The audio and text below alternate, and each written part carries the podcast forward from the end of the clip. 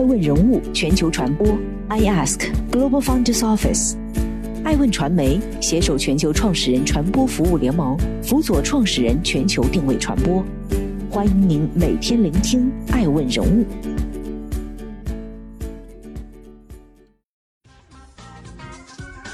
Hello，大家好，欢迎大家的守候。本期播出的是金麦郎再起 IPO 计划，引领品类创新新趋势。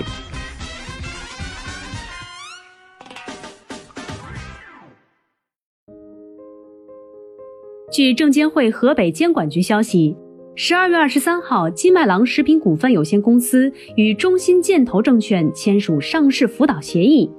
这意味这家成立了二十六年的老牌方便面企业，终于开始向 A 股发起进击。数据显示，二零一八到二零一九年，康师傅方便面销售份额从百分之四十八点二下降到百分之四十六点六，统一从百分之十七下降到百分之十六点三，金麦郎从百分之十四点一上升到百分之十五点八。而从方便面行业销售额看，占比超过百分之十五，仅有康师傅、统一和金麦郎三家。据爱问人物了解，金麦郎如果成功上市，补足资本短板后，将在与康师傅和统一的三国杀中增加获胜牌面。实际上，金麦郎曾在二零一七年有过上市计划。据报道，范宪国曾在上市启动会上表示，要将金麦郎打造成大营销平台，实现收入一千亿，进军资本市场。对于金麦郎再次启动 IPO 的消息，金麦郎官方目前并未有所回应。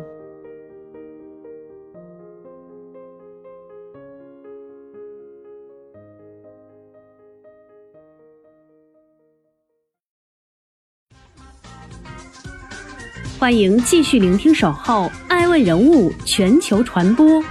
正在播出的是金麦郎蓄力。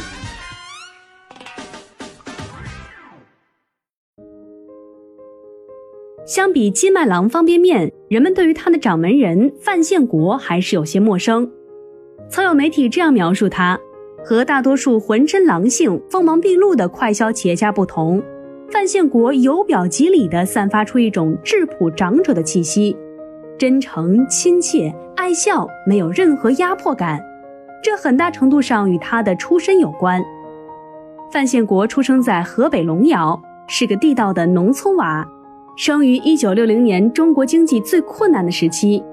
幼年的他对生活的第一感受就是贫困和饥饿。小时候听母亲说，家里用来盛放小麦的两百多斤缸从未装满过，这激发了他对创造财富的渴望，也为他之后的创业埋下了伏笔。一九七八年，范宪国高中毕业后，曾到农机站学开拖拉机。靠着一股韧劲，他用农机站最老的车创造了最好的效益。后来再到建筑队当小工，利用别人休息时间自学抹灰砌墙，乐此不疲。在当时改革开放浪潮中，范宪国留意到村里有人买白砂糖加工成冰糖，收益很不错。于是，在一九八四年，二十四岁的他从亲戚手里借了些钱，再贷了些款。凑了几万块，在老家开启了冰糖作坊，开始了自己的第一次创业。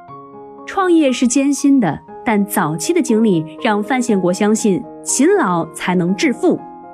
一次下大雨，由于道路泥泞，汽车进不了村。为了按时送货不延期，范宪国把糖装上拖拉机，倒运到公路上，再装汽车。虽然十分辛苦，但按时交货的范宪国收获了客户的口碑。随着这件事在当地传开，范宪国冰糖作坊的客户越来越多，他也随之成为周围三县最大的食堂个体户，赚到了人生的第一桶金。一九九二年，三十二岁的范宪国联合其他七个合伙人创立了天帅集团，扩大冰糖生产规模。彼时，方便面市场刚刚兴起不久，范宪国已经不再满足于冰糖生意，向集团提议开拓方便面业务。遭到拒绝后，一九九四年，范宪国离开了天帅集团，协同天帅的四个股东以及其他三个新人另起炉灶，共同投资二百一十八万人民币，成立了华龙集团，做起方便面生意。彼时，国内方便面中低端市场里已经有一千二百多家方便面企业，一千八百多条生产线。范宪国研究后发现，除去已经占据高端市场大半江山的康师傅和统一，其他小企业在低档产品市场上竞争，产品质量低，也没什么品牌知名度。而面向城市平民和广大农民的中档质量、低价位的方便面市场还是个空白。范信国于是采取农村包围城市的战略，以低价策略切入农村和中小城市，避开与巨头展开正面竞争，在空白市场上积蓄力量。据了解，一九九四年到一九九七年，华龙先后拿下华北、东北、京津、西南、西北等地区市场。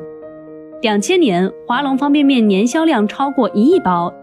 产品覆盖全国三十个省一千九百一十八个县。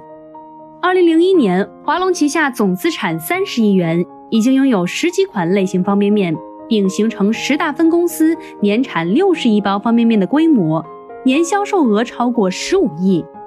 直到二零零二年，华龙集团产能已经达到八十亿包，产销量为同行业第二。这一年，为了摆脱低端产品印象，进一步宣传产品。范宪国推出金麦郎，并邀请香港演员张卫健为产品代言。一夜之间，金麦郎盘面在全国家喻户晓。至此，金麦郎正式进军城市，直面巨头，在高端面市场与康师傅和统一展开角逐。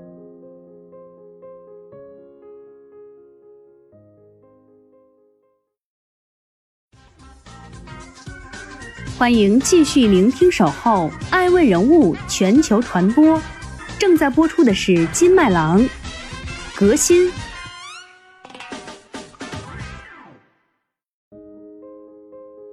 官网显示，金麦郎集团是一家横跨面品、饮品两大品类的大型食品企业集团，产品覆盖方便面、挂面、面粉、综合饮品等，产品远销美国、加拿大。澳大利亚、韩国、日本等海外三十六个国家和地区。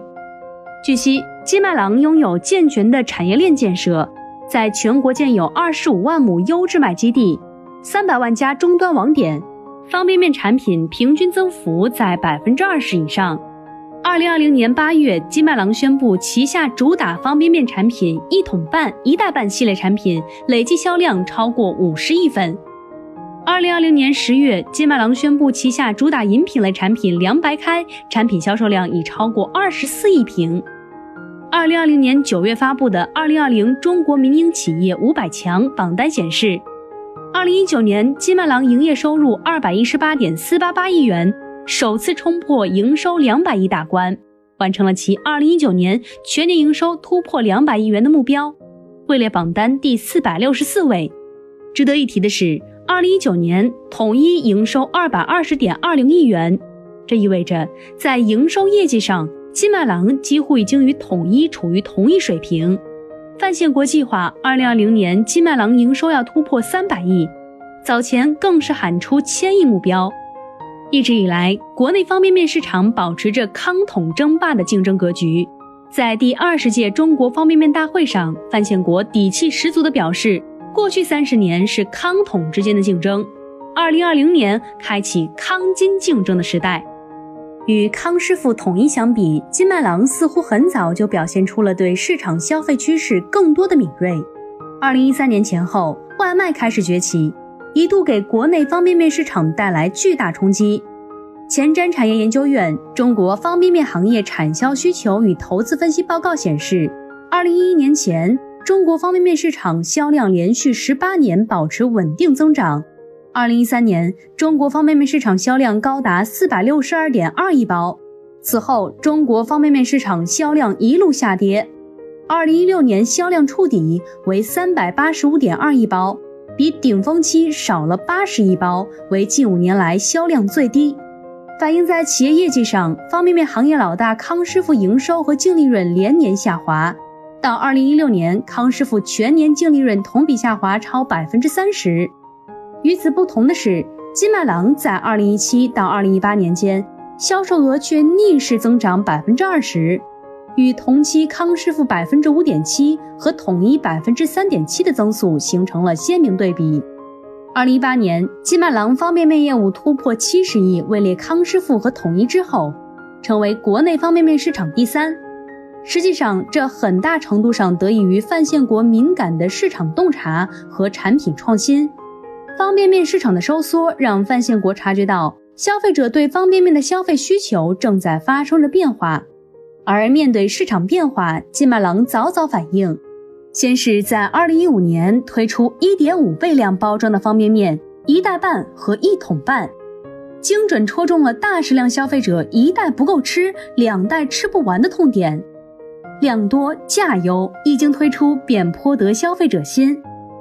二零一八年，金麦郎又推出新品牌方便面“老范家面馆面”，以蒸煮方便面取代传统油炸方便面，率先开辟蒸煮方便面的新品类。抢先占领消费者心智，范宪国表示，在这个以消费者为主导的时代，所有的产品创新与推出都应该以用户的个性化需求为导向。这种创新区别于简单粗暴的把别人成功的经验简单复制，是彻底的革新。据介绍，金麦郎老范家的产品创新灵感来自中国传统饮食文化。老范家面馆面面体扎实，冲泡后面馆面的面体沉到汤底，很好的对比了传统的油炸方便面冲泡后漂浮于汤面的食用场景，彻底颠覆了油炸方便面的食用体验。金麦郎的创新获得了市场肯定。根据尼尔森的数据，金麦郎方便面业务已经连续十三个季度行业增长第一。在二零二零年九月召开的第二十届中国方便食品大会上。金麦郎凭借老范家系列杯面，在口味和生产工艺等多方面全新升级，斩获了最佳创新产品、最受欢迎方便食品两项大奖。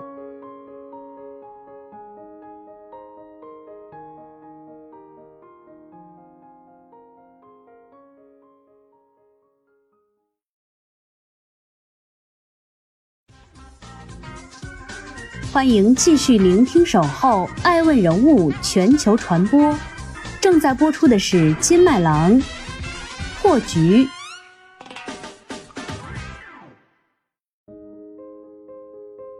二零一九年，范建国在出席活动时表示：“产品是企业竞争的核心密码，密码在顾客内心，得心智者得天下。”在金麦郎产品创新获得市场验证后。其他老牌方便面企业也反应过来，纷纷加大高端市场布局。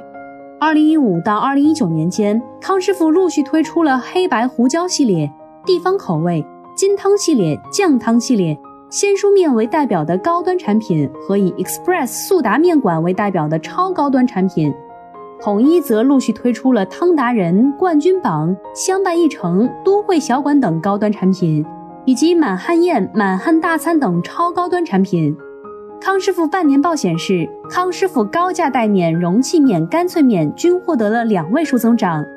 其中高价带面销售额同比增长百分之四十七点八。统一财报显示，二零二零年上半年汤达人收益较去年同期增长近百分之三十。在第二十届中国方便面大会上，中国食品科学技术学会理事长孟素和表示。整个方便食品正在从价格战向价值战实现健康转型，全行业以自主创新装备整体进入二点零时代。爱问人物认为，随着消费升级和消费多元趋势的出现，未来可能会有更多金麦郎们出现，以品类创新方式另辟蹊径，在行业新细分品类市场占得一头，给行业注入更多竞争活力，同时给行业企业带来更大竞争压力。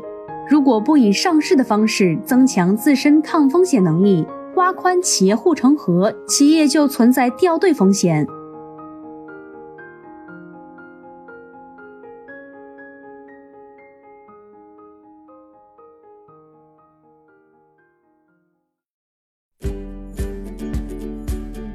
更多顶级人物，欢迎关注每周六晚十一点海南卫视，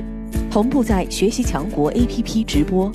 更多完整内容，欢迎关注爱问官网 iask-media.com。更多精彩内容，也可以搜索爱问人物抖音号 iaskleaders。爱问人物全球传播，I Ask Global Founders Office。